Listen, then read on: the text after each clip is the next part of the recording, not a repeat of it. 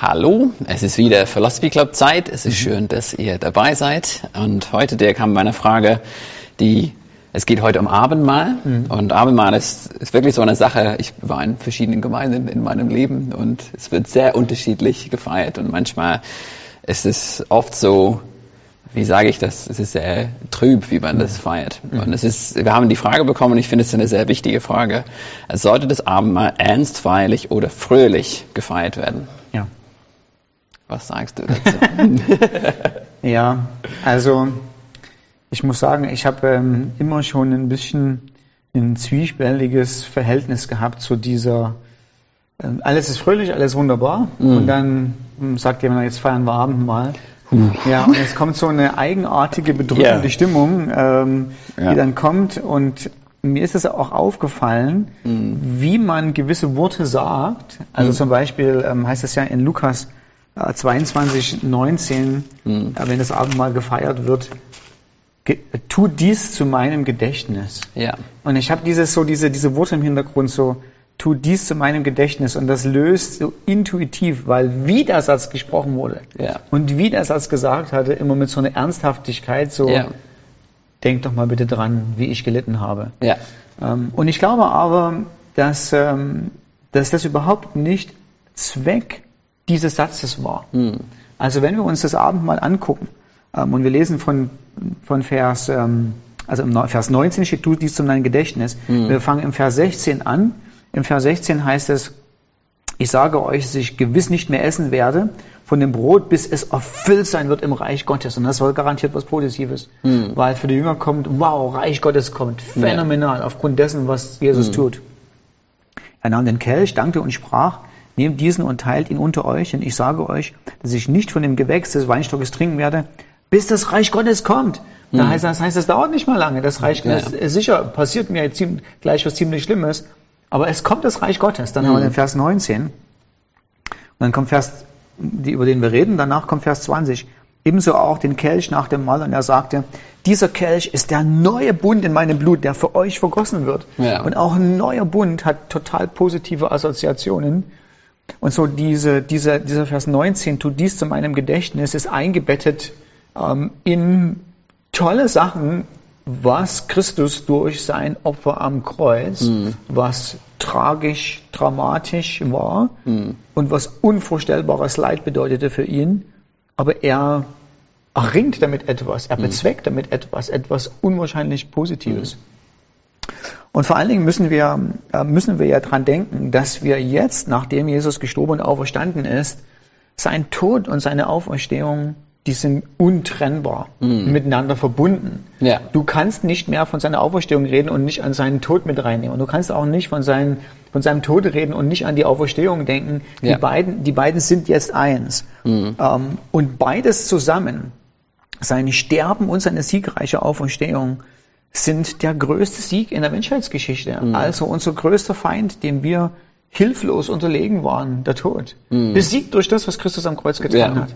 Ähm, unsere Strafe, unsere Schuld am Kreuz, von ihm komplett getragen. Mhm. Ähm, das Kreuz hat ja auch, ich sage mal in Anführungsstrichen, positive Auswirkungen auf Jesus gehabt. Also Gott hat mhm. ihn erhöht als den Hohepriester. Ja. Ähm, der Hebräerbrief schreibt darüber, dass Christus für die Freude, die vor ihm ge gelegen war, das Kreuz erduldete. Ja. Da zählen diese Gedanken mit rein, dass er erhöht werden wird, äh, dass er äh, zu Rechten des Gottes des Vaters sitzen wird, äh, mhm. dass er der, der, äh, der Gottmensch sein wird, der unser Hohepriester ist. Das heißt, ähm, all diese positiven Dinge sind passiert durch das Abendmahl und wir sollen, an die sollen wir uns erinnern. Ja. Nicht nur an das Sterben per se und alles andere wird ausgeblendet, ja. sondern das Gedächtnis ist, wir erinnern uns an das Kreuz und was das Kreuz erreicht hat. Mhm. Und in dem Augenblick kann ich nicht mit so einer miesepetrischen, misslaunischen, mhm. ähm, ich leide mit dir mit Stimmung kommen. Mhm. Ähm, weil es sind so gewaltige Realitäten, die wir am Abendmahl feiern. Ähm, und wir, wir machen das eben nicht im Sinne von, dass wir uns zurück in die Lage der Jünger setzen. Mhm. Im Sinne von, naja, wir blenden mal aus, dass du aus, dass du wieder auferstanden bist. Mhm. Und so also das ist kein wiederholendes Schauspiel, Mhm. wenn wir Abendmahl feiern, wo wir sagen, wir denken nochmal dran, wie das so war, wie die Jünger sich gefühlt haben Mhm. und als er verraten wurde und als er am Kreuz war, wie schlimm das war und wie hoffnungslos das alles war. Ja. Das ist vorbei. Mhm. Also ein Abendmahl war nie dazu gedacht, sich in die Situation wieder hineinzuversetzen, bevor die Auferstehung kam, Ja. sondern Abendmahl ist dazu da, jetzt, wo wir wissen, was das Abendmahl erreicht hat, jetzt, wo wir wissen, dass Christus auferstanden ist, zum Abendmahl zurückzugucken ähm, und zu sagen, welch phänomenal großartige Sachen hast du für mich gemacht, Jesus. Ja. Und ähm, es ist eine völlig falsche Theologie zu denken, dass ähm, Gott unser Mitleiden will. Also im Sinne von wir auferlegen uns ähm, so seelische Schmerzen, so Ja. künstlich irgendwie und leiden mit ihm mit. Es bewirkt weder etwas, noch hat Gott irgendwie ähm, Interesse daran. Natürlich will Gott, dass das Kreuz einen Effekt auf uns hat. Also das Ja. Kreuz soll etwas in unserem, äh, in unserem Leben bewirken. Was soll es bewirken? Nirgendwo im Neuen Testament steht, es soll irgendwie eine Traurigkeit bewirken. Mhm. Sondern was es bewirken soll, ist Dankbarkeit Ja. dafür, dass Christus uns qualifiziert hat. Zu einem unvorstellbar genialen zukünftigen Erbe. Kolosser Ja. Kapitel 1. Ja. Es soll dazu führen, dass wir Buße tun über tatsächlich begangene Sünden. Mhm. Es soll dazu führen, dass wir, so wie Christus bereit war, uns zu dienen, wir eine Bereitschaft haben, in seine Fußstapfen treten und anderen Menschen praktisch dienen mit den Dingen, ja, wo sie wirklich Hilfe brauchen. Ähm, und es soll, was das Kreuz natürlich auch macht, ähm, es soll in uns die Bereitschaft fördern, wenn wir ähm, von Jesus erzählen, ähm, ihm anderen Leuten schreiben, wenn wir Farbe bekennen, für die christlichen Werte einstehen und es kommt Gegenwind, Ja. dass wir dann sagen, Christus hat das Kreuz getragen, wir ertragen die Feindschaft auch. Ja. Mit viel Güte und mit viel Liebe füreinander. Das ist das, was das Kreuz macht mit uns, aber es war nie dazu gedacht, ähm, so eine künstlich traurige Stimmung ähm, zu erzeugen. Ja. So, das heißt, das Abendmahl kann und sollte fröhlich gefeiert werden, mit Blick auf das, was, was Jesus für uns gemacht hat. Also, Ja. also du- ich kann nicht ernst bleiben, also ernst im Sinne von traurig ernst bleiben, Ja. wenn ich weiß, was Christus mir gegeben hat im Kreuz. Ja. Gleichzeitig auf der anderen Seite sollte man nicht vom, vom Pferd fallen Genau. Ja. äh, und so sagen, ah ja, Abendmahl, das machen wir so locker, locker mit einer Bierflasche und ein paar Chips gehen auch. Ja. Äh, wir feiern so, ähm, wo. Wo Freiheit ist, da kann man feiern und äh, es ist null Ernsthaftigkeit dabei. Sondern auf der anderen Seite muss man auch mal sehen, was hier passiert ist. Also Gott der Vater ähm, hat seinen Sohn auf die schlimmste Art und Weise, die es damals in der Antike gab, hinrichten lassen. Ähm, er hat äh, den Sohn Gottes getragen. Ähm, es, war, es war das fulminanteste und das bedeutungsvollste Ereignis ähm, der Geschichte der Menschheit, die uns natürlich auch zu Augen führt, wie sehr wir Christus brauchen und wie Ja. sehr wir das brauchen. Das stimmt, ja. Ähm, also die, das, Kreuz ist großartig, unter anderem, weil es auch offenbart, wo wir ohne dem Kreuz wären. Ähm, in einer Rebellion gegenüber Gott, ähm, unsere Schuld immer noch auf uns, unversöhnt mit Gott und das, was, das ist was ganz Tragisches. Von dieser Perspektive her sollte das Kreuz natürlich eine Ehrfurcht gegenüber Gott Ja. bewirken, ähm, sollte auch so eine, so eine Furcht Gottes äh, vor dem, wer er ist, ähm, bewirken.